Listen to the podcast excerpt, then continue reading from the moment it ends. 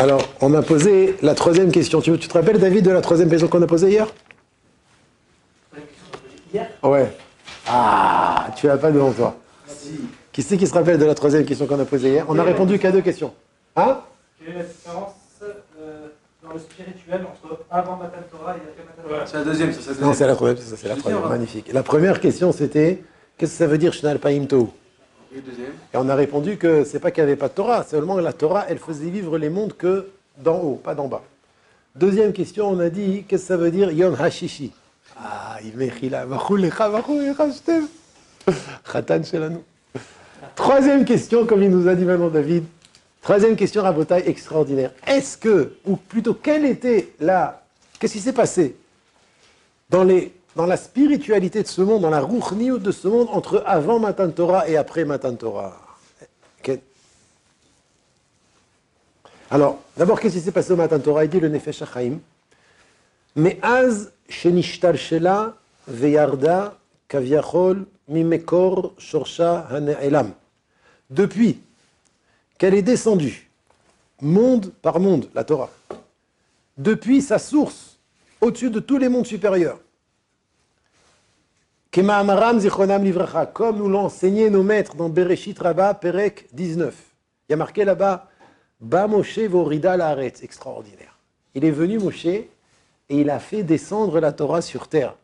Il faut comprendre que ça veut dire Ba Moshe vorida. Si Hachem il n'avait pas voulu, hein, si Hachem il n'avait pas voulu donner la Torah, Moshe n'aurait pas pu la faire descendre sur terre. En vérité, ici, nos maîtres, ils nous enseignent que ça dépend combien l'homme il veut acquérir la Torah, bien qu'il sent que c'est au-dessus de ses capacités, au-dessus de sa nature, c'est contre sa nature, c'est dur, ça demande du, du ça demande la yegiya. Ben Moshe nous a appris en vérité que même si ça demande des efforts, c'est l'homme qui descend la Torah vers lui. Ba Moshe vorida l'arrête. Il est venu, Moshe, il a descendu la Torah sur terre, parce qu'il voulait. En tout cas, c'est une parenthèse. Il dit Nefesh Kol chiyutam vekiyumam. Toute la vie et toute l'existence, chez le Kol haolamot, de tous les mondes, Urak aliede hevel pinu. Ce n'est que grâce à notre parole, à notre étude, vehegionenu, et notre méditation bas dans la Torah. Alors voilà la différence. La différence entre avant Matan Torah et après Matan Torah, c'est que avant Matan Torah, c'était Alpaim Tou, comme on a dit hier. Les mondes, tous les mondes, ils existaient grâce et par la Torah, mais nous, on n'avait aucun rôle à jouer là-dedans. Ce n'était pas nous qui étudions la Torah. Hachem a décrété que depuis sa source, ça veut dire au-dessus de tous les mondes, comme on a dit, que la Torah, sa source, elle est au-dessus de tous les mondes suprêmes, de, tous les olamot. C'est de là-bas, de là-bas que la Torah faisait vivre et faisait exister tous les mondes. Après Matan Torah, une fois que Moshe est venu et il a descendu la Torah sur terre, c'est d'ici que tout se joue. C'est par notre étude et par notre méditation dans la Torah. Et c'est extraordinaire le, le lachon du Nefesh l'aider Hevel Pinou, la chaleur de notre bouche qui sort lorsqu'on étudie la Torah, premièrement. Vehegionenuba, et nos méditations, nos réflexions dans la Torah, qu'on fait vivre et qu'on fait exister tous les mondes. Alors c'est très intéressant, c'est qu'avant Matan Torah et après Matan Torah, c'est la Torah qui fait tout. C'est la Torah qui fait vivre et qui fait exister tous les mondes. On va voir encore dans quelques lignes, mais c'est pas seulement la vie et l'existence, mais même l'abondance du Tov, Shalom, ou la diminution du Tov, ça ne va dépendre que d'une chose, de l'étude de la Torah. Je vous ai ramené il y a quelques jours, au nom du Rosh Yeshiva de la, de la Yeshiva de Tifrach, qui dit que tous les malheurs qui arrivent au monde, mais tous, les malheurs qui arrivent au monde, c'est El Bona chez le Torah. Parce qu'on offense la Torah. Comment on offense la Torah? On ne l'étudie pas. Parce que le frère, comment il avait été coupé?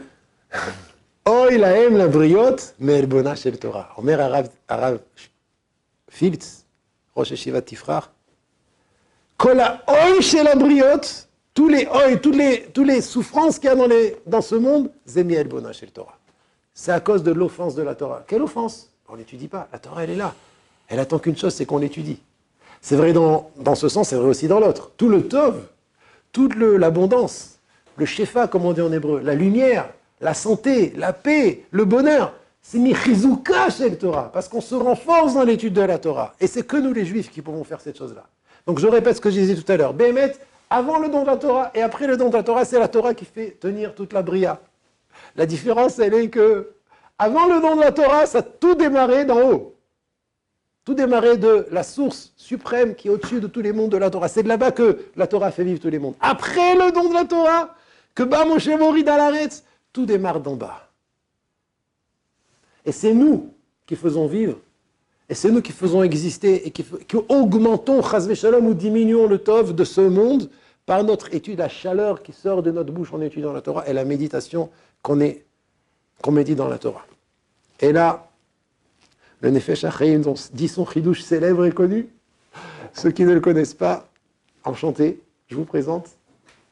Ve'aemet, en vérité, Bilti Shum Safek Klal, c'est une des phrases, les plus connues du Nefesh Chaim. Ve'aemet, hein, où tu connais? Ve'aemet, Bilti Shum Safek Klal, sans aucun doute. She'im Aya Ha'olam Kulo, que si tout le monde, Mikatse ad Katseu, d'un bout à l'autre, Panoui Chas Veshalom Afrega, était vide, ne serait-ce qu'un instant, mais un Essek va être Torah,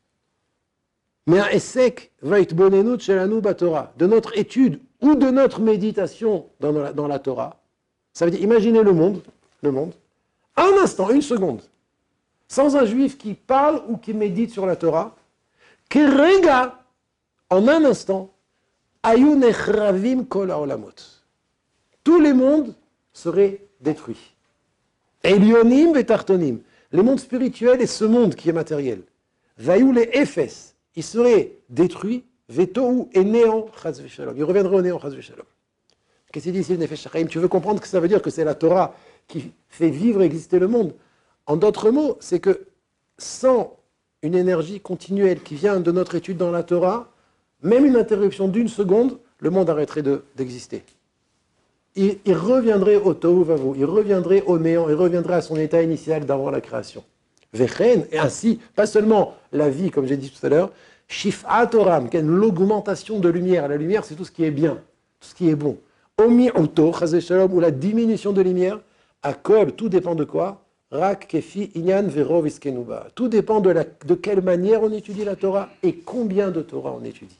Plus il y a de la Torah, et plus on étudie avec Amal Veyegia, ça veut dire on étudie avec sérieux et on s'affaire à l'étude de la Torah, et plus il y a oh, une augmentation de lumière, une augmentation de Tov, moins de guerre, moins de Hamas, moins de Mechabli, moins de maladies, moins de disputes, moins de problèmes d'argent, moins de tous les problèmes, Ken.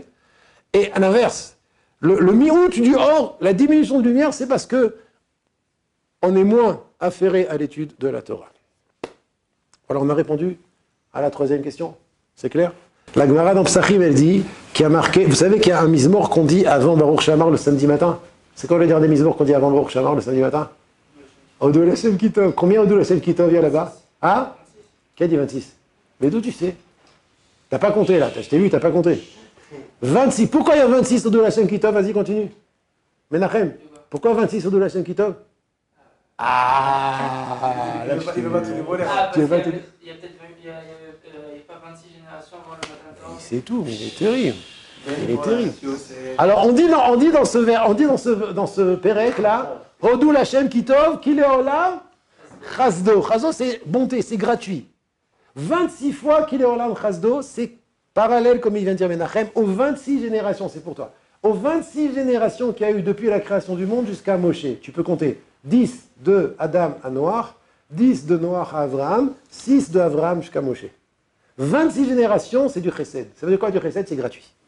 Hachem, il donne la vie au monde gratuitement. Après Matan Torah, il faut payer. Faut payer. Comment on paye? C'est comme ça qu'on paye. Ça répond à ta question. Personne ne l'étudiait. C'est vrai qu'Avraham, Yitzhak Yaakov, Noach, Shem, son fils, ils étudiaient, mais ce n'est pas eux qui faisaient exister le monde. C'était qu'il Olam Chazdo. C'était, la Torah, elle, est restée encore là-bas, et c'est de là-bas que Kadosh il faisait du chesed, c'est pour ça qu'il y a 26 kilos chazdo, parce que c'est du chesed qu'Hachem a fait avec nous pendant les 26 premières générations. Après 26 générations, c'est plus du chesed.